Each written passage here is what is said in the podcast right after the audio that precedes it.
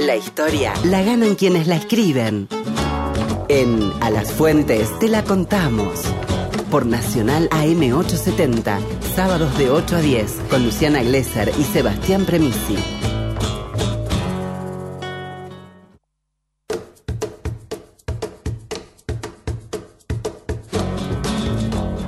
Y el aire se vuelve fiesta, bola de espejos, luces láser, máquina de humo. Bueno, no, máquina de humo, no, no, no, no, no, no tenemos máquina de humo, tenemos máquina del tiempo porque llegó el Juan Francisco Martínez Peria para festejar, hoy vamos a festejar acá el cumple de Vita. Hola, buen día, Juanfra, ¿cómo estás? Hola Luciana, ¿cómo les va? Hola Seba, eh, gracias por esa presentación. Este, y bueno, muy contento. Llega vos y se pone todo re fiesti, loco. muy contento de estar de vuelta en el programa. eh, un saludo para toda la audiencia. Y hoy vamos a estar hablando de, dos cosas fundamentales, porque unas efemérides importantes estos últimos días. Retomar un poco el primero de mayo, pero en otra clave.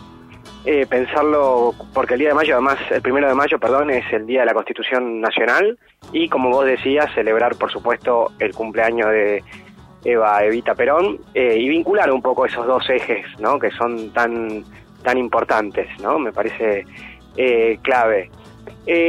Ustedes saben que, bueno, ¿por qué el primero de mayo es el día de la Constitución? Porque el primero de mayo de 1853 se promulgó eh, la primera Constitución que quedó así firme y fue una Constitución liberal, digamos, ¿no? El proyecto de la élite liberal de- del siglo XIX. La de Alberdi. Eh, exactamente, la de Alberdi. ¿Qué merecería estar charlando un rato largo? Tal vez otro programa hablamos, pero hoy lo vamos a hacer rápido.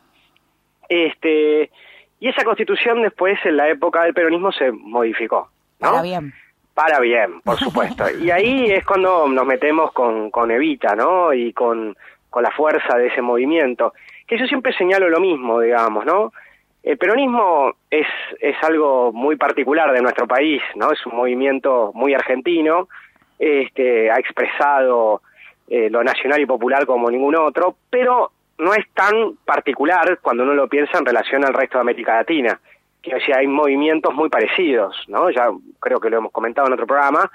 Este, pero la gran singularidad para mí, o una de las grandes singularidades, es la figura de Eva Perón. Quiero decir, no hay en los otros movimientos latinoamericanos un liderazgo doble y un liderazgo femenino y una fuerza arrolladora como el de como la de ella, digamos. No menor, ¿no? No son dos detalles menores, digamos, No, no, para para, definir el movimiento. Para nada, para nada, ¿no? Además, eh, por eso el movimiento implicó no solamente un gran cambio en términos de soberanía, eh, nacionalizaciones en términos económicos, derechos de los trabajadores, sino justamente el rol de las mujeres, ¿no? Este, el voto femenino, el partido peronista femenino, digamos, todo, todo, eh, todo el rol de Vita fue central a todo nivel. Mira, la constitución no está escrita en inclusive por poquito nomás, te voy a decir. Muy bien. Este, y eso, digo, es una, es una gran singularidad del, del peronismo, ¿no? Y, es muy, muy interesante porque lo, lo hace, lo hace único y por eso Evita fue una figura global, ¿no? Latinoamericana, global, o sea, argentina, latinoamericana y global, un impacto enorme eh, en esa época y todavía lo sigue teniendo, ¿no? Y la Constitución del 49, eh, retomando un poco estos dos ejes, es una Constitución que ya quisiéramos tener hoy, digamos, ¿no? Realmente en el- la fuerza, el, el, carácter de profundidad de los cambios fue realmente muy importante. La constitucionalización de los derechos sociales, los derechos a la ancianidad, los derechos a los niños. Recordemos que en esa época, ¿no? Los únicos privilegiados serían los niños. Este, y otro aspecto muy importante, eh, la cuestión de, de la soberanía económica, ¿no? Un, los artículos, sobre todo el 38, 39 y 40, artículos que cambian radicalmente la lógica económica del país, donde plantean, plantean la función social del capital, ¿no? Donde plantean la intervención del Estado, la nacionalización del comercio, eh, la nacionalización de los recursos naturales, o sea, se formaliza y se constitucionaliza todo lo que venían, digamos, venía transformando Perón y Evita, ¿no? En la realidad lo que venían haciendo lo constitucionalizan en una constitución que, como decía, para hoy, todavía hoy sería muy adelantada, ¿no? Bueno, seguimos los tópicos por los cuales transitamos en este programa cuando hablamos de la comercialización de, de granos, el comercio exterior, nos remiten de lleno a esa época. Exactamente, digamos, ahí estaba constitucionalizado en, en, estos artículos ese rol central y estratégico del Estado, eh, que es fundamental, ¿no? Que, que todavía es fundamental, ¿no? Clarísimo, Juanfra. Entonces, bueno, allí, ¿no? En la Constitución, mucha data para pescar en esa Constitución y para pensar, ¿no? También cuánto se merece una discusión en la Constitución actual. Claro, y eso ya te lo preguntamos, porque es nuestra consigna del día de hoy. ¿Hay que reformar la Constitución? ¿Se puede reformar la Constitución? ¿Cuánto te representa la justicia? Era la pregunta. Vos la bueno, a tus propios intereses. Vos agarraste la pregunta y dijiste, no, esto es así, punto. Pero sabíamos, sabíamos que venía Juanfra y podíamos hablar de este tema y él nos iba a poder instruir eh, en esta materia. Mira, a mí lo que me interesa mucho también señalarles es eh, el odio que generó el peronismo, ¿no? para, para después retomar eso que, preguntaban. ¿Qué pasó, digamos, eh, con, con, esa constitución? ¿Qué pasó con la figura de, Eva, no? Digamos, eh, el odio que, que generó, o sea, el odio que tuvieron los antiperonistas, que es algo muy importante porque nosotros vemos una continuidad con el presente, ¿no? Hay toda una línea de violencia oligárquica, de violencia antipopular, eh, violencia racista y clasista, ¿no? La constitución de, eh, bueno, cuando el peronismo derrocado, secuestraron el cuerpo de Eva Perón y, lo, secuestraron y lo desaparecieron.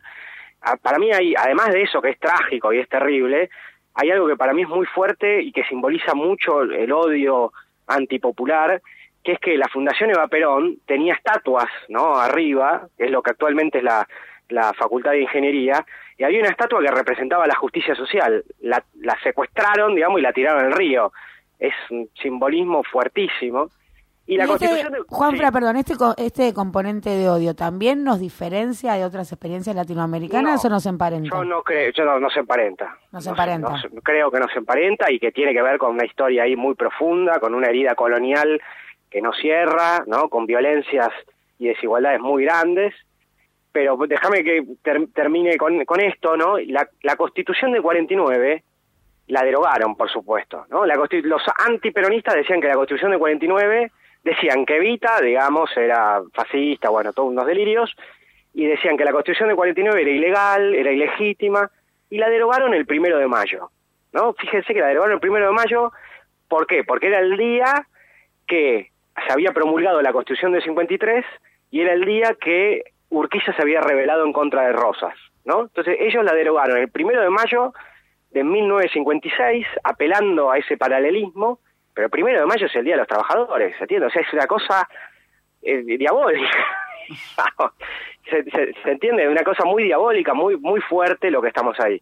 Para retomar un poco lo que preguntabas vos, Eva, por supuesto, para mí hay que reformar la Constitución, desde ya hay que continuar en esa línea, la Constitución del 49 me parece que es un antecedente enorme. Hubo todo un nuevo constitucionalismo social latinoamericano en los últimos años, ¿no? Pensemos Venezuela, Ecuador, Bolivia, eh, todos esos procesos fueron muy importantes, ahí hay debates muy intensos que creo que hay que retomar, pero que creo que esa constitución del 49, hoy así como está, sigue siendo muy adelantada, digamos, ¿no? Si le ponemos alguna cosa más sería incluso fantástica y creo que es, que es, que es clave, que es clave repensar institucionalmente nuestro país. Clarísimo, hay data para pescar allá atrás y traerla hoy urgentemente. Para eso está Juan Francisco Martínez Peria. Nos reencontramos acá, ¿no? Al toque, en unos días nomás. Un gran abrazo, nos estamos viendo. Abrazo, nuestro historiador amigo. A las Fuentes, un programa de política, economía y toda la actualidad informativa de la semana, con la conducción de Luciana Glesser y Sebastián Premisi, todos los sábados de 8 a 10 de la mañana